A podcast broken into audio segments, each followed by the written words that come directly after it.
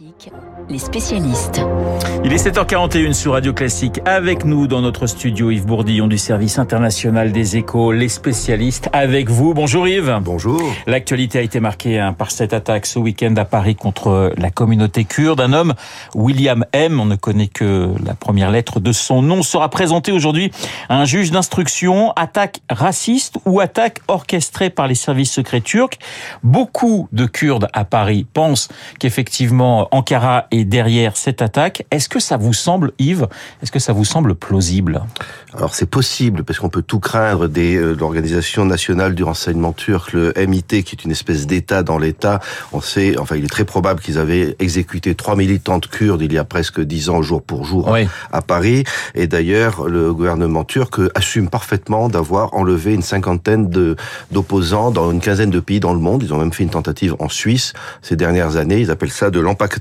Donc on peut tout imaginer de ces services-là. Pour autant, en l'état actuel de l'enquête, il faut reconnaître que ce n'est pas très plausible parce que le mode opératoire est très euh, particulier à, l'opposé des opérations habituelles où ce sont des agents très professionnels qui disparaissent dans la nature après avoir exécuté des opposants. Là, c'est quelqu'un qui a été neutralisé par les passants, qui semble euh, assez euh, déséquilibré puisqu'il a dit qu'il reprochait aux Kurdes de ne pas exécuter les prisonniers qu'il faisait de Daesh en Syrie, donc c'est quand même euh, un peu euh, confus. Donc effectivement, en l'état actuel de l'enquête, il faudrait creuser euh, s'il a eu des influences, s'il a des officiers traitants, mais il est probable que c'est plutôt un homme qui agit seul et qui était déséquilibré par une haine pathologique des étrangers suite, a-t-il dit aux, policiers, à un cambriolage. Pour autant, comme vous le dites, les, Kurdes, eux, accusent l'État turc d'être derrière tout cela. On peut imaginer une émotion assez légitime après cet assassinat. Et donc, ils ont eu cette manifestation qui a dégénéré. C'est d'ailleurs un peu contre-productif.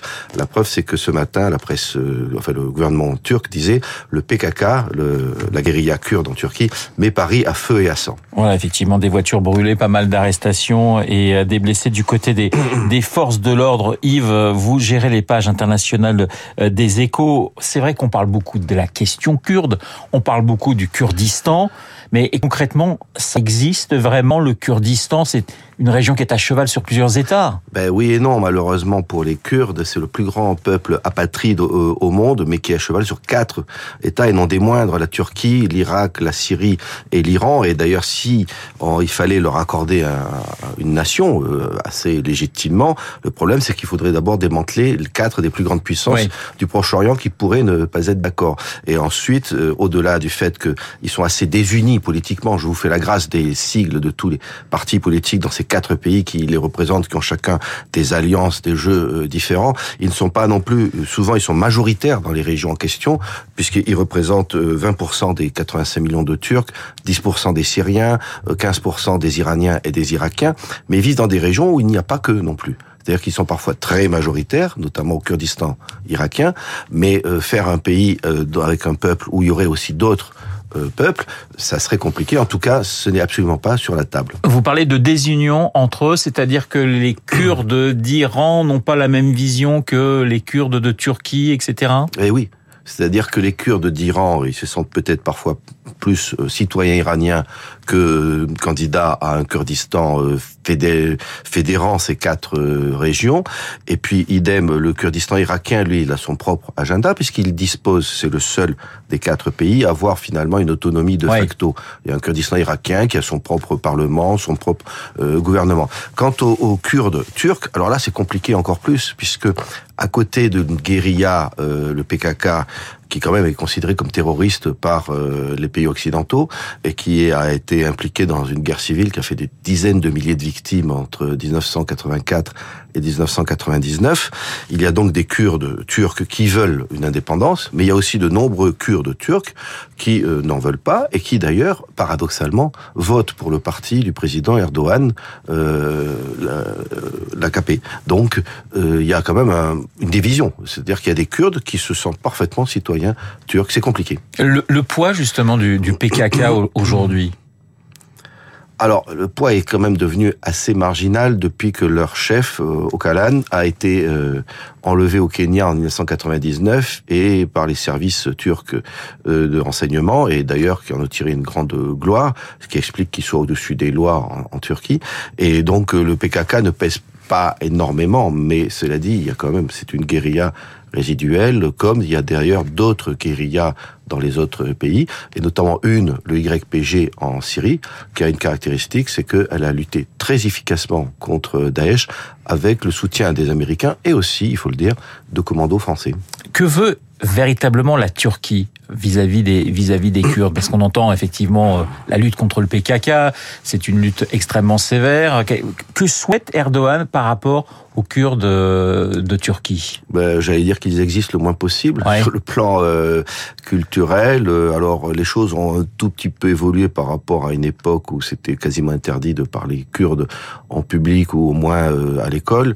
Donc c'est un peu moins strict que jadis, mais ça reste quand même pour Erdogan il faut accorder le moins possible de, de droits euh, aux Kurdes en tant que communauté euh, culturelle. Ils ont joué un rôle important, voire même euh, très très important, les Kurdes, dans la lutte contre l'État islamique. Oui, bien sûr, puisque comme je viens de l'évoquer, en Syrie, ils ont fait le travail. C'est-à-dire que si Daesh a été liquidé en Syrie et aussi en Irak, c'était ils ont payé le ils ont payé le prix du sang. oui, ils ont alors il y avait l'armée irakienne, euh, notamment une, une division euh, d'élite, mais euh, les les militants euh, kurdes dans ces deux pays ont joué un rôle clé. Et alors effectivement, ils peuvent dire puisqu'on a fait le travail contre Daesh, les Occidentaux devraient nous renvoyer l'ascenseur. Alors, il se trouve que les Occidentaux, oui, essayent de un petit peu quand même, mais on se heurte à une limite qui est le réalisme, c'est-à-dire on ne va pas pour autant se fâcher grandement avec la Turquie, qui est un membre de l'OTAN, un gros pays, euh, qui en plus joue un rôle certes très ambigu, mais qui quand même est payé par l'Union européenne pour empêcher les migrants d'arriver par millions chez nous. Donc euh, là-dessus, les pays euh, occidentaux, États-Unis comme Français, sont un peu entre deux chaises. Yves Bourdillon du service international des échos. Yves, on a parlé des Kurdes, et notamment de, de, de ces quatre pays, et, et notamment l'Iran. L'Iran actuellement révolution ou révolte, c'est toujours le grand point d'interrogation. On en est où? C'est vrai qu'on en parle un petit peu moins ces, derniers jours, mais les manifestations contre le gouvernement des Mollahs se, se, poursuivent. Absolument, cela fait quand même trois mois. Alors on en parle peu parce que la situation finalement n'évolue plus beaucoup. C'est-à-dire que il y a des manifestations, mais les grèves ne prennent pas euh, d'ampleur. Il faut rappeler, puisqu'on parlait des Kurdes, que euh, le mouvement a été déclenché après la mort d'une jeune femme kurde, justement, euh, qui portait pas bien son voile selon la police des mœurs. Donc actuellement, on est dans une impasse et on aura du mal à voir comment ça peut se débloquer, puisque d'une part, des millions de femmes ne mettent plus leur voile et ne le remettront jamais, sans doute, et d'autre part, le régime, lui, considère que le voile, c'est le socle, c'est la clé de voûte de sa doctrine et ne veut pas lâcher et est prêt à la répression. Alors soit la répression dans la rue, soit les exécutions euh, de manifestants. Donc euh, ça va continuer. Est-ce que ça sera une révolution?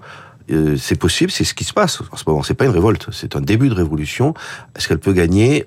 On peut en, douter, d'abord parce que le régime a survécu à déjà d'autres révoltes amples. À chaque fois, on se dit, il est foutu parce que finalement, il est en faillite, il est en échec, mais finalement, la répression lui permet euh, de l'emporter.